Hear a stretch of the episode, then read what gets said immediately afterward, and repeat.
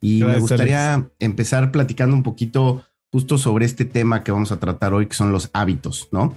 Eh, he escuchado mucho hablar de, de, este tema de ti, Oso, y tú dices que el 90% del éxito en la vida se resume en una palabra y esa palabra es hábitos, ¿no? Y a ti te ha tocado entrevistar a millones, no, no si millones, pero a cientos de cracks y has identificado esto.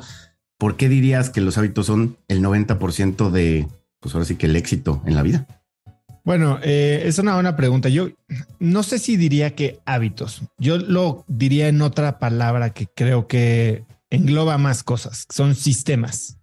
Eh, muchas veces nos fijamos metas grandes, ¿no? A, ver, uno de los problemas más grandes que creo que hay en Latinoamérica es que sonamos, soñamos en chiquito y bueno, aquí Jimmy es uno de los pocos que nos han demostrado que cuando se sueña en grande se pueden lograr cosas grandes, pero soñar no es suficiente. Eh, bien lo decía Arquilocus, ¿no? No nos subimos al nivel de nuestros objetivos, nos bajamos al nivel de nuestro entrenamiento.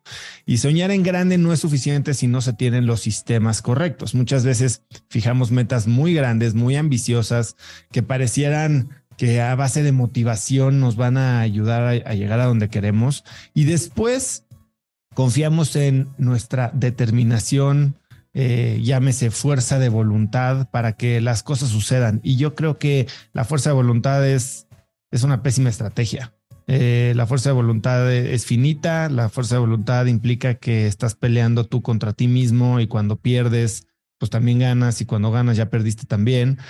Y lo que tenemos que hacer en ese sentido es tener sistemas, sistemas que por default generen el resultado que nosotros buscamos. Eh, lo decía el, el, coach de los 49ers, ¿no? O sea, él tiene un libro que se llama El resultado se encarga de sí mismo.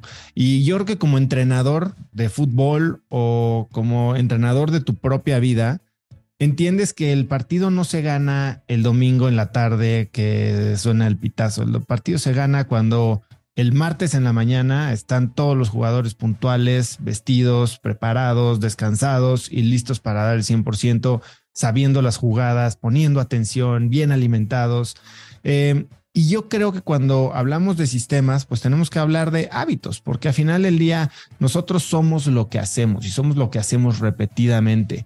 Eh, esto se deriva de quiénes somos nosotros en nuestra identidad, quiénes somos nosotros en nuestros valores.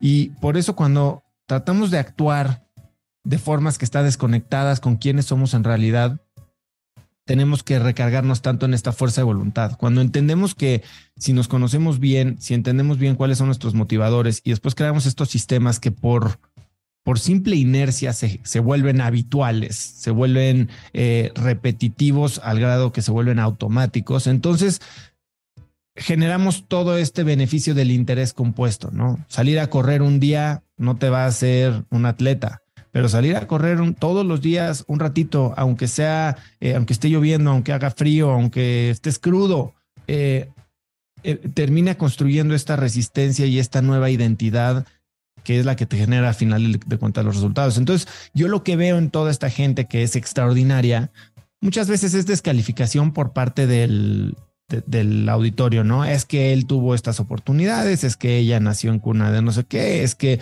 él estudió en Estados Unidos. y la realidad es que, a ver, sí, las realidades son diferentes, ¿no? Y, y hay gente que, que, la tiene más difícil que otras. Pero lo que sí me he dado cuenta es que toda la gente que tiene éxito, sin importar su background, sus oportunidades, eh, lo que sí tienen son sistemas y son gente normal gente ordinaria que tiene maneras de pensar, maneras de actuar, maneras de planear diferentes, que eso es lo que los hace extraordinarios y los lleva a operar a las más altas esferas de sus disciplinas. Eh, yo por eso creo que tener sistemas, llámelo hábitos o sistemas, es clave si lo que quieres es tener éxito en cualquiera de las dimensiones que tú puedas definir.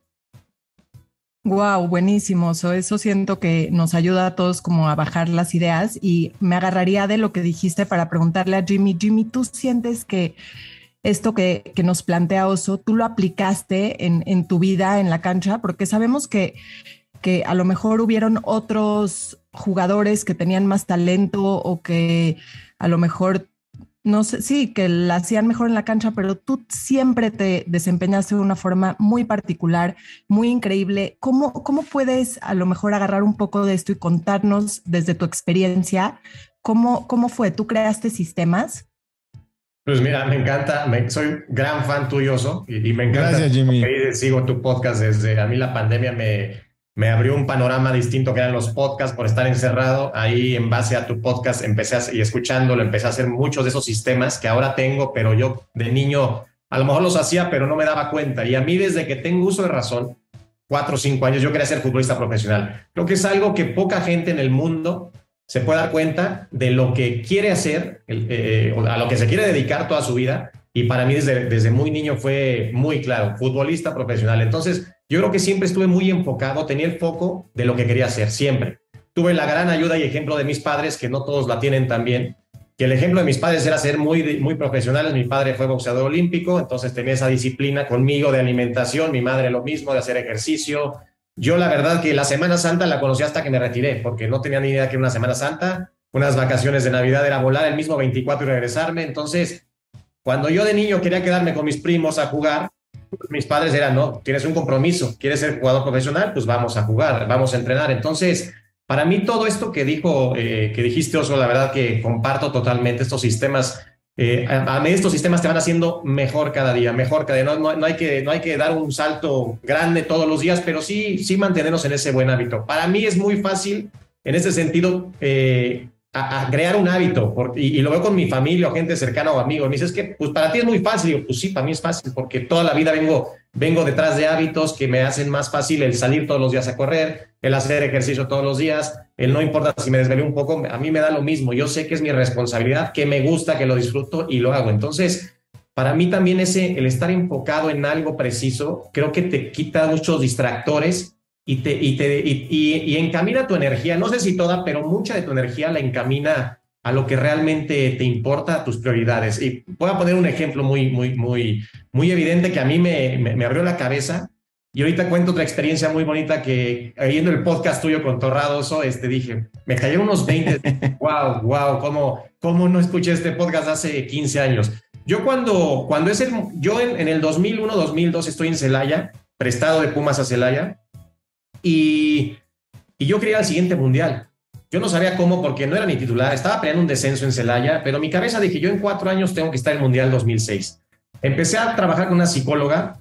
A mí me encanta todo esto de la psicología. Me hubiera encantado estudiar esta, esta, eh, esta, eh, eh, esta materia, me encanta. Y empecé a trabajar todos los días con una psicóloga, ¿no? Que en ese entonces me dejaba leer un capítulo a la semana de Poder sin Límites.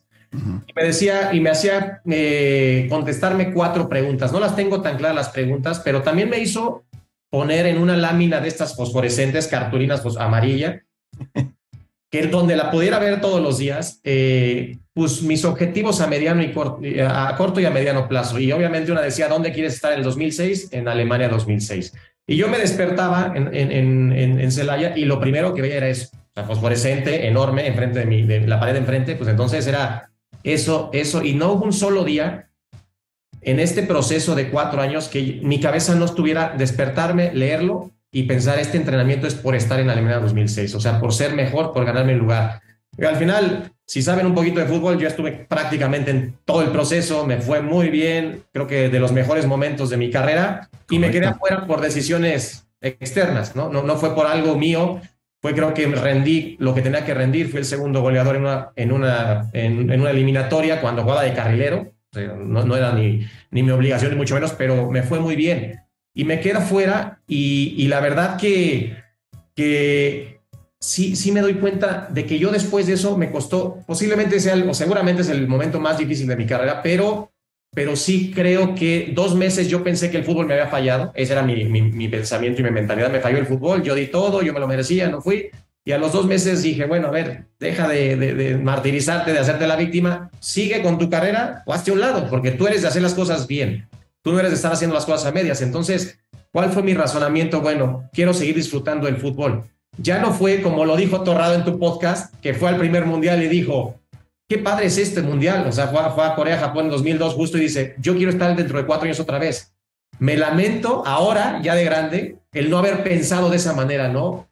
que era otro mundial y me quedaban dos más posiblemente, ¿no? Por la edad. Pero yo mi, mi, mi mentalidad ya no fue quiero ir al segundo mundial, fue quiero seguir disfrutando. Y después fui a Cruz Azul y seguramente tuve la mejor etapa de mi vida y de mi carrera, pero en mi cabeza ya no estaba tan firme el ir a un siguiente mundial. Entonces, yo aunado a todo lo que decía Oso, creo que también tener objetivos muy claros y no andar divagando, creo que es también importantísimo.